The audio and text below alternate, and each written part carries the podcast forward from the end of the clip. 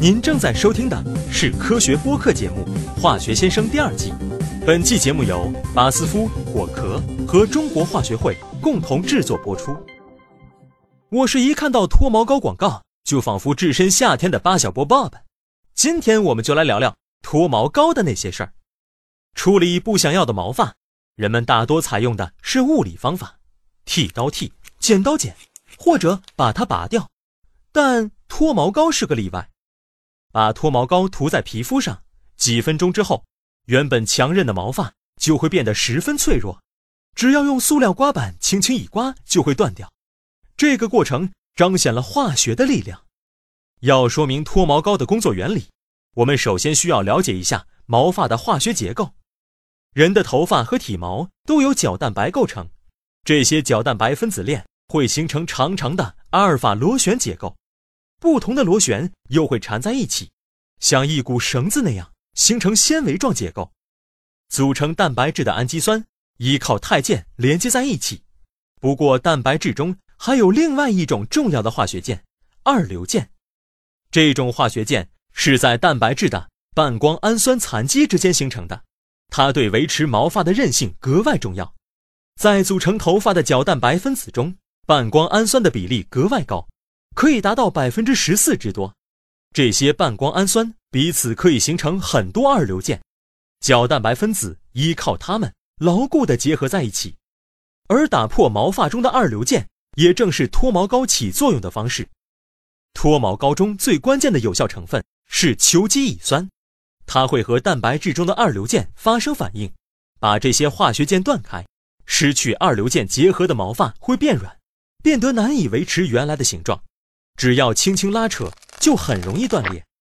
同时，脱毛膏一般还会加入氢氧化钙、氢氧化钾之类的物质，将 pH 值调整到较高的状态，一般在十二左右。这样做能促进球基乙酸与角蛋白更充分的进行反应，让毛发结构在短短几分钟时间就能被充分破坏。脱毛膏可以快速的破坏毛发的结构，同时它对皮肤角质层产生的影响相对较小。不过这些产品。毕竟有较强的碱性，而且会影响角蛋白的结构，因此难以做到完全温和不刺激。如果脱毛膏在皮肤上停留了太长时间，或者用在了敏感的皮肤上，就容易对皮肤产生刺激。因此，脱毛膏产品的包装上通常会有详细的使用须知，提醒消费者在首次使用前先进行小面积的皮试，并严格控制使用时间。除了容易刺激皮肤，脱毛膏还有另外一个缺点，那就是气味。脱毛膏生产商一直在改善脱毛膏气味方面下功夫，但无论加入花香还是果香，脱毛膏多多少少仍会散发出一种独有的怪味儿。它正是脱毛膏的核心成分球基乙酸发出的，所以想要去除这气味儿还真是相当不容易。在理发店里，人们也经常能闻到同样的气味。那是来自烫发用的药水。事实上，烫发也利用了和脱毛膏相似的化学反应，只不过烫发时不只要打破头发中的二硫键，还要让它在新的位置上重新形成，从而恢复头发的韧性，同时把头发固定到新的形状上。当然，烫发产品和脱毛膏在具体的配方上还是相当不同的。听完今天的播客，用起脱毛膏来。是不是更得心应手了？记得阅读使用说明哦。我是八小波 Bob，我们下期再见。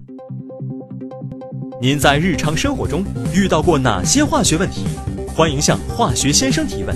你可以关注巴斯夫、果壳和中国化学会的官微并留言，或发邮件至 social media at BASF.com.